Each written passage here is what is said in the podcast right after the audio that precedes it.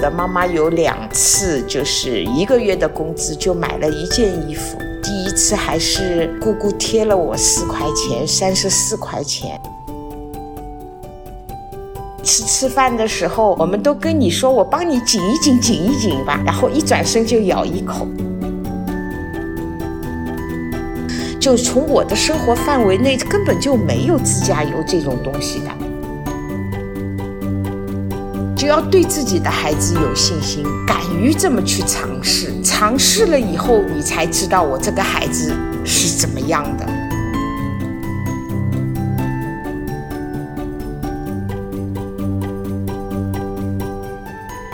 这是我们有代沟呀的第二期。这期我们就从妈妈说年轻时候做过好几次用一个月工资买衣服的事情，从这里开始聊一下金钱观。好啊，嗯，那妈妈先说，就是你当了多久的月光族啊？嗯，蛮久的，因为刚开始有工资的时候，就有很多之前想买又自己没有挣钱又不能买的东西，因为那个时候工资很少嘛，就几十块、几十块的那种。车间里的那些师傅们也都说：“你们多开心啊！”嗯啊，我们都是要回去赡养老人、孩子的这些钱，你们就自己就这么花了。那你那个时候觉得够花吗？够花，那个时候的钱很精花的。那个时候妈妈有个很好的同事嘛，她会做衣服，然后我们经常都会去买一些好看的布料，然后她就把它做成各种漂亮的款式。所以我们俩跟双胞胎一样的，什么东西都是一样的，从头到脚，很多时候都是一样的。嗯。然后我会出一些点子，说做什么款式，然后他就开始做。妈妈就会去他家里，然后他开始做衣服，她老公就给我们做饭吃。其实那个时候的生活挺简单的，就是没有那么多很复杂的东西。现在回想起来，还是就是挺单纯、挺愉快的。嗯，就后来嘛，就是外公看见妈妈这么花钱，就觉得也不行，就。嗯，跟妈妈说，你每个月要存十块钱。后来妈妈就听外公的话，就从每个月的十块钱开始存，之后就不断的有加工资啊什么，一直到一个月拿六十多、八十多、一百多、两百多，一直到结婚前，妈妈也存了八千多块钱。当然，这里面有一部分是外公额外给的。因为妈妈一存钱，外公有的时候就会：“你这个月存钱了吗？”我说：“我存了。”然后外公就会奖励我，越存越多。然后妈妈那个时候存钱呢，也不去存银行的，就放在一个以前买的那种泰国进口的那种壶和杯子，下面有个托盘。然后妈妈把钱都存在那个壶里，水壶里啊？对，水壶里。然后妈妈自己有个柜子的，里面都是妈妈自己的东西。然后就这个水壶里面就会有很多，就是零零碎碎放进去的钱。那你会不会就是隔一段时间去数一下？经常会去数。妈妈是这种，就是有了一个目标就全身心投入的那种性格，所以我从来不会说存进去的钱我再拿出来花，这个事我不会干的。存进去就存进去了，嗯，因为那个时候八十年代嘛，有一万块钱就是万元户了。那个时候就觉得啊，我好有钱，我有八千多，就是那样。啊，是真的，也是觉得特别满足，就越存越想存，越多越想存的这种。嗯，就当我有一个目标的时候，我会全力以赴的去完成这个目标，不管是花钱也好，存钱也好，我都是这样。我觉得这是性格所致。那你有花钱的目标吗？就像你提到过的，妈妈有两次，就是一个月的工资就买了一件衣服。第一次还是姑姑贴了我四块钱，三十四块钱。那是八三年的九月份，我去了那个买了一件毛衣，当时是最好的牌子，上海的一个叫春竹的牌子。然后是里面最贵的一件衣服，就是这么说吧。当时的新娘子结婚，他们都不会舍得买这么贵的毛衣的，所以当时我就第一月的工资，我说要买衣服，我姑姑就带我去逛了，然后看见那件毛衣我就要，然后姑姑贴了我十块钱。很久以前就看上这件衣服？没有，就是就看到了就想要的那种感觉，一定要买的这种。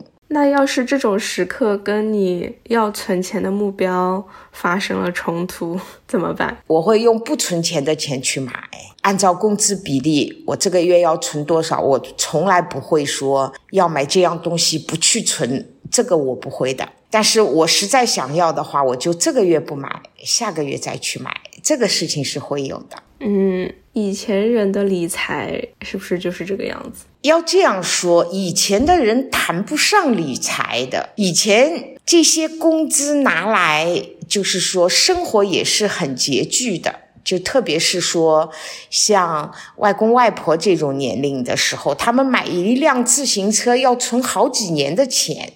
夫妻俩工资拿回来了以后，先要支付家里的正常开支，比如说像妈妈这样的住在爷爷奶奶家的。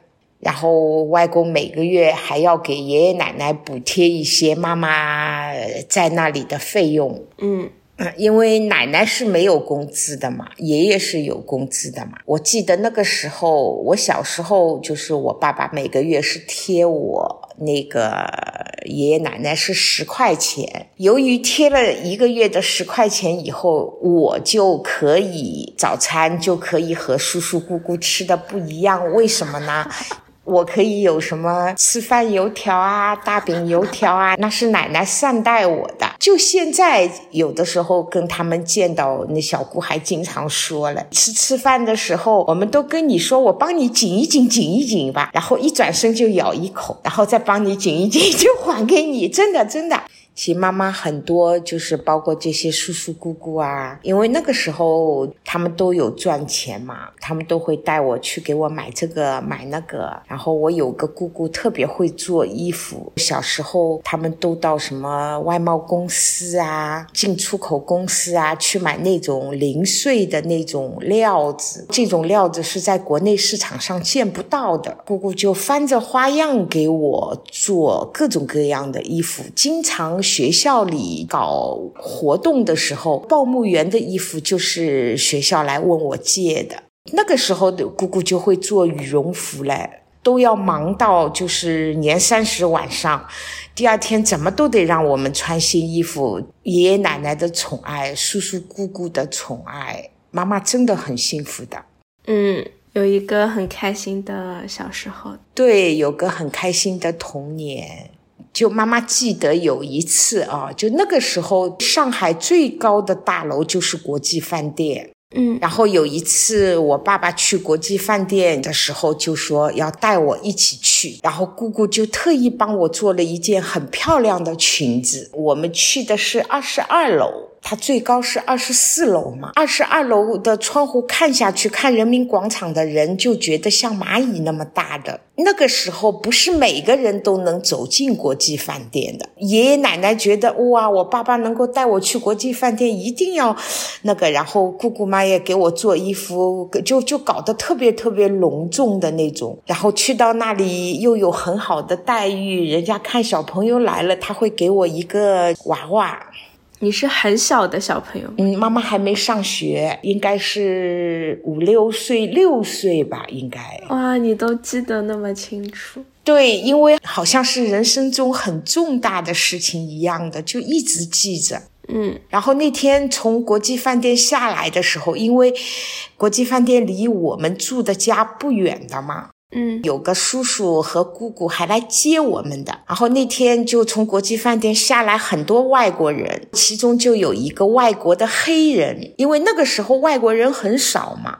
嗯，就穿得很漂亮，然后呢，指甲抹着大红色的指甲油。我们那个时候怎么知道这个指甲是抹上去的呢？根本就，就从我的生活范围内根本就没有指甲油这种东西的。他就就把我抱起来亲了我一下，然后呢，就拿他的指甲，就是拿他的那个手手嘛是黑的，然后指甲嘛是红的，就在那里摸我摸我，握着我的小手，因为他说他嘴巴里一直在说，我们也听不懂嘛。嗯。当他松开我的手的时候，我很自然的就去看他摸过我的地方有没有变黑。哎，对，有没有变黑，有没有红色，就是这种感觉，到现在我都记得。哇，太可爱！因为是第一次接触，就是外国人的感觉。啊，他抱着我，就是哎呀，揉揉亲亲，然后反正我姑姑就跟我说，听不懂没关系，但是呢，他肯定是因为喜欢你，他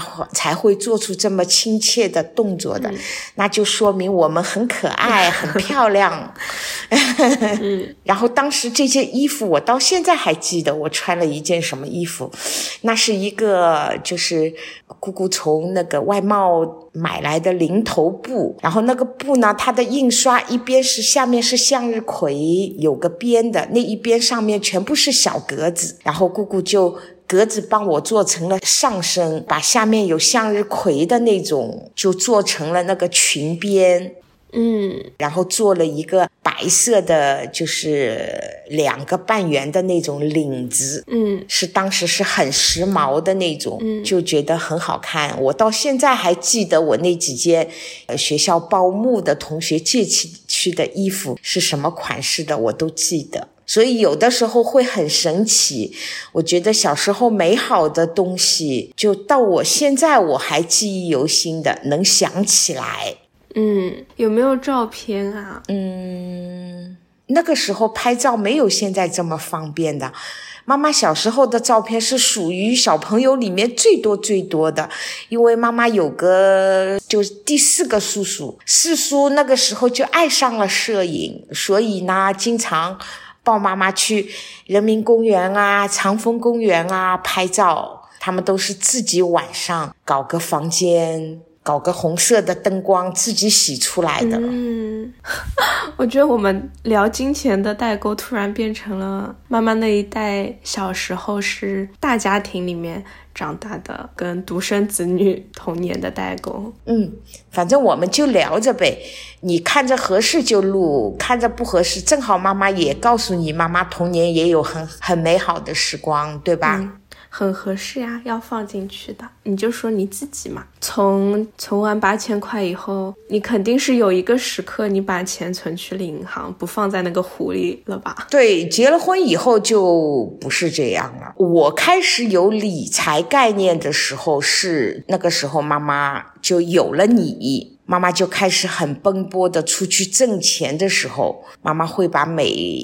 个月的钱做一下划分，每个月提成的钱那是妈妈可以花的钱，然后每个月的工资是要支付你在外公外婆家生活的。妈妈基本上那个时候每年就给两万块钱，包括你的学费、生活费、看病。这是你算出来的吗？呃，不是的，我就是外公每花一笔钱，他会给我记账的。但是妈妈从来不跟外公算的，问他够不够，他说够了。那我第二年离开家的时候，我也会给外公两万块钱。那个时候我就开始有概念。因为有了孩子，不知道什么时候有突发事件，嗯，所以必须有一笔钱在那里存着备用的。因为那个时候妈妈也挺能挣钱的嘛，光提成的钱妈妈自己花已经足够了，就包括妈妈自己花，妈妈买衣服什么的，然后剩下的我会做就是一些安排啊什么的。所以就是一件很自然的事情。对，我觉得到了这个年龄就会懂了，包括就是之后。呃，外公买了新房子，妈妈也就拿出存的一部分钱给外公买了那个家具。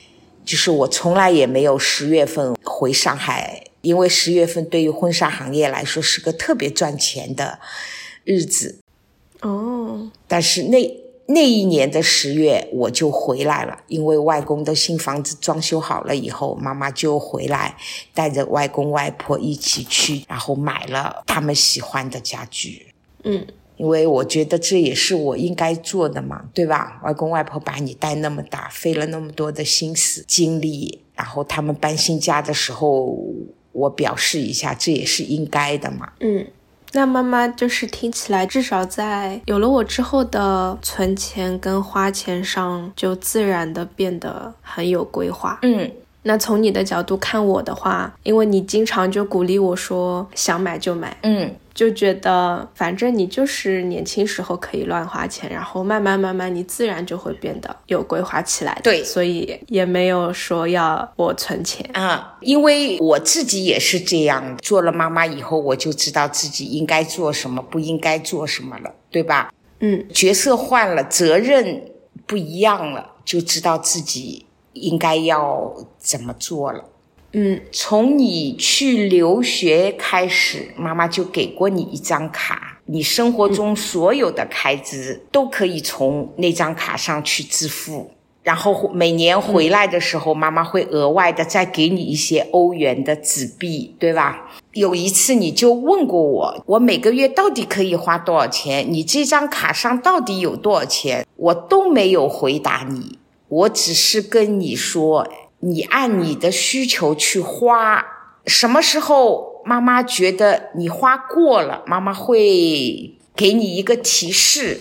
然后就是超过三次提示，妈妈就开始要规定你每个月的生活费是多少了。一个过程下来，妈妈一次都没有给过你提示，对吗？其实无形中就是妈妈的这种方式也在。锻炼你对于钱的一种概念，你也在猜妈妈的心理底线在哪里。你问了我那句话之后，你就去了瑞士，去了法国，去了西班牙。后来我就知道，哦，你为什么要问我，我一个月可以花多少钱？其实你是想。出去旅游了，其实从头到尾，妈妈一次都没有提示过你说你的钱花多了。我们一直就是对钱是非常有概念的，从来不乱花钱的，所以我很放心的把卡就给你了。记得小时候有一次，你是干什么事情跟同学一起出去了，妈妈给过你一张信用卡，我说你去。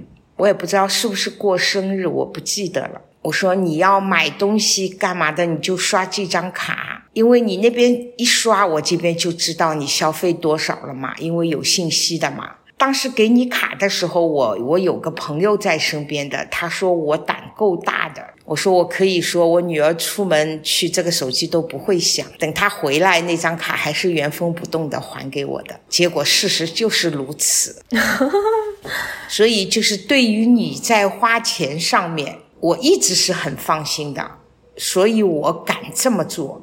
嗯，有的时候不要一味的去控制孩子，其实你有的放肆的去。让孩子去发挥，就从这些事情上面，他就会就告诉你我这个孩子是什么样的。就你要去试，就要对自己的孩子有信心，敢于这么去尝试。尝试了以后，你才知道我这个孩子是怎么样的。所以在钱上面，妈妈从来对你是很放心的，是从小就在尝试。就像外公送我去超市，就说你可以随便拿。嗯。因为你的概念可以随便拿了，所以你什么都不稀罕了，反正可以随便拿的嘛。对，所以你一次次给我信用卡也是，反正下次还有卡。很多时候，其实妈妈也是在跟外公学的，包括外公对我也是这样的。我觉得这种方法很好，就是敢于让孩子去尝试。然后几次尝试下来，我就知道我的孩子是怎么样的，我就敢于做更大的尝试。一个孩子从小的生长环境非常重要，所以我说我特别幸运，因为我觉得外公身上非常多的优点就有感染到你，包括也有感染到我，对我的影响很大。嗯，好像我们又一直在偏题，其实也不是偏题，就是钱这个东西就是跟万物都连接的，所以我们聊金钱观好像就是一直连接到不同的故事。对的，各种事情背后其实跟钱都有关系的。